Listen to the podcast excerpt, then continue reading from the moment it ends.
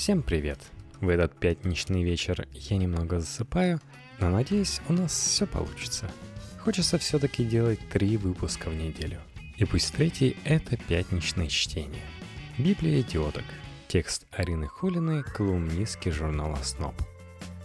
Одна знакомая, замечательная девушка, к 30 годам добилась очень многого.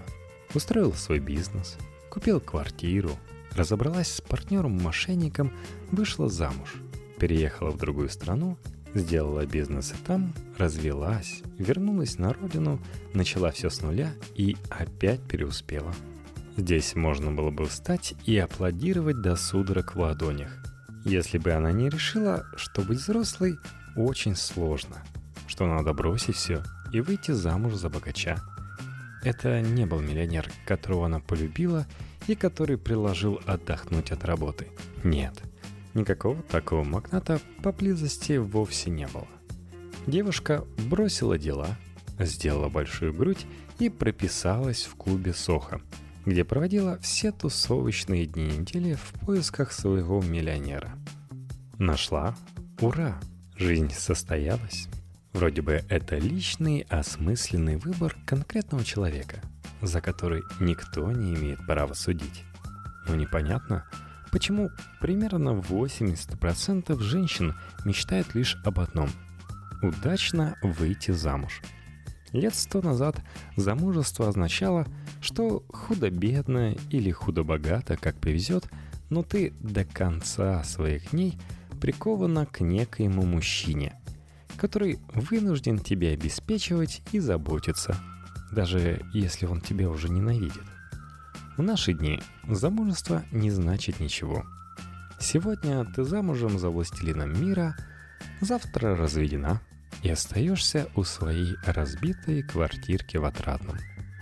Но реальность не имеет никакого значения для женщин, которые с самого детства видят свою жизнь лишь как путь к идеальному мужчине. Причем Вся женская мифология настраивает на такой лад. Ты можешь быть в полном смысле слова никем, но где-то тебя ждет невиданная удача, то есть богатый мужик. Отлично продается такое неопределенное достоинство, как хороший человек. Например, как Джейн Эйр из романа Шарлотты Бранте «Джейн Эйр» некрасивая девочка из приюта становится гувернанткой в доме богача и аристократа мистера Рочестера, который в конце концов на ней женится. Особенное качество Джейн не имеет смысла без сравнения с недостатками светских дам, которые окружают мистера Рочестера. Все эти богатые красотки обязательно ужасные стервы, по задумке автора. Поэтому – Милая Джейн и кажется такой лапочкой. Ну или вот Элизабет из гордости и предубеждения. Она тоже хороший человек. Героиня из обедневшей семьи никто замуж не берет, но богач и красавец все-таки женится на ней. Она начитанная и не глупая, но больше у нее нет специальных характеристик. Она не талантлива, не сексуальна, Почему на самом деле богатый и красивый мистер Дарси выбирает именно ее – загадка. Ну, кроме того, что автору так хотелось. Суть в том, что все женские романы тех времен душеспасительные. В условиях, когда женщина могла лишь выйти замуж и никаких других вариантов развития событий для нее не было – все эти сказочки были добрым утешением в том несправедливом патриархальном мире. А правда в том, что богатые и знатные женились на себе подобных. Это все легенды и мифы, что некоторые якобы были так отважны, что выбирали просто хорошего человека. Уже в наши дни эти легенды поддержались низкопробными любовными романами пока не появился мировой бестселлер «Дневник Бриджит Джонс». Тоже, мать вашу, про хорошего человека. Бриджит – очень скучное и банальное существо. Она ничем не интересуется. работают без воодушевления, она не может толком заняться собой. Все, что ей действительно интересно, это ныть, жалеть себе и мечтать о том, что когда-нибудь с неба рухнет настолько безумный, достойный человек, что захочет жениться на такой клуше, как она. Опять и опять женщинам навязывает эту гадкую идею. Ты можешь вообще ничего не делать. Ты можешь быть совершенно неинтересной, глупой, малообразованной, блеклой, но чудо, та-дам, случится. Ой, ура, она такая зануда и размазня, как я. И у нее все получилось. Пойду съем батон хлеба и еще раз прочитаю 2000 комментариев о разводе Анжелины и Пита. А там, глядишь, встречу миллионера в пятерочке. Женщины вязнут в этой мифологии, в то время как живем мы все-таки в реальности. В этой реальности мужчина считает себя несостоявшимся, если у него нет карьеры – понятие карьера по умолчанию заложена забота о семье, жене и детях. Поэтому мужчины работают без передышки, без отпусков. Они пренебрегают своим психическим и физическим здоровьем. И это не пустые слова, а статистика. Именно из-за этого они умирают раньше женщин. В США, например, где-то 125 миллионов женщин и 119 миллионов мужчин среднего возраста. Но среди тех, кому 80 лет, женщин уже в два раза больше.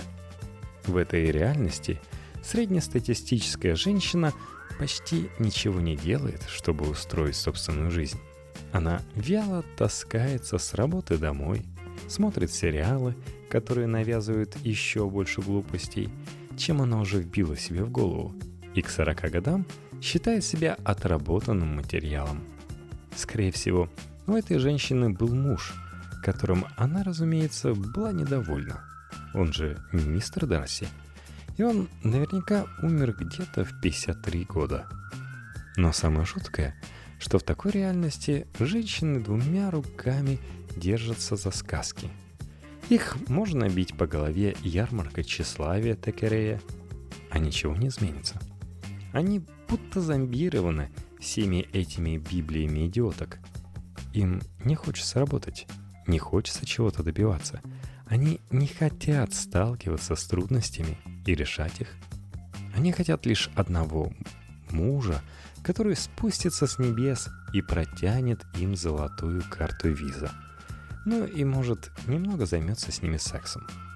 И еще более нелепо, что есть умные и способные женщины, которые прилично зарабатывают и которым нравится их работа. Но они все равно недовольны тем, что рядом нет сверхсильного мужчины, который превратил бы их жизнь в сказку, то есть купил бы квартиру на чистых прутах и Мазерати. Типичный пример – хорошая девушка, красивая, отлично зарабатывает. Могла бы больше, но нет – она ждет своего принца. У нее замечательный мужчина. Она несчастна и недовольна. Потому что это не такой мужчина, который может купить ей дом и Porsche 911. И она уже присматривает кого-то получше, несмотря на то, что любит своего бойфренда.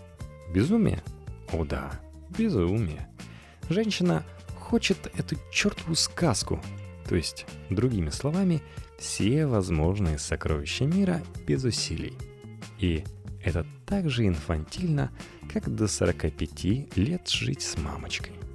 Я не могу взять в толк, от чего так соблазнительно вот это вот ожидание чуда. Это безудержное упование на то, что придет некто и все за тебя сделает. Это отчаянное желание ни к чему не стремиться, ничего не добиваться своими силами. Знаете, Чудо — это когда твое ателье на грани разорения. Но тут звонит дальний знакомый и прилагает огромный заказ на униформу для завода. Чудо — это когда тебе надо спешно разменяться с бывшим мужем, а приятели именно сейчас продают квартиру, которая идеально тебе подходит. Чудо — когда у тебя бесплодие, нужна сложная операция, но ты вдруг беременеешь просто так, без медицинского вмешательства — А мужик с деньгами – никакое не чудо.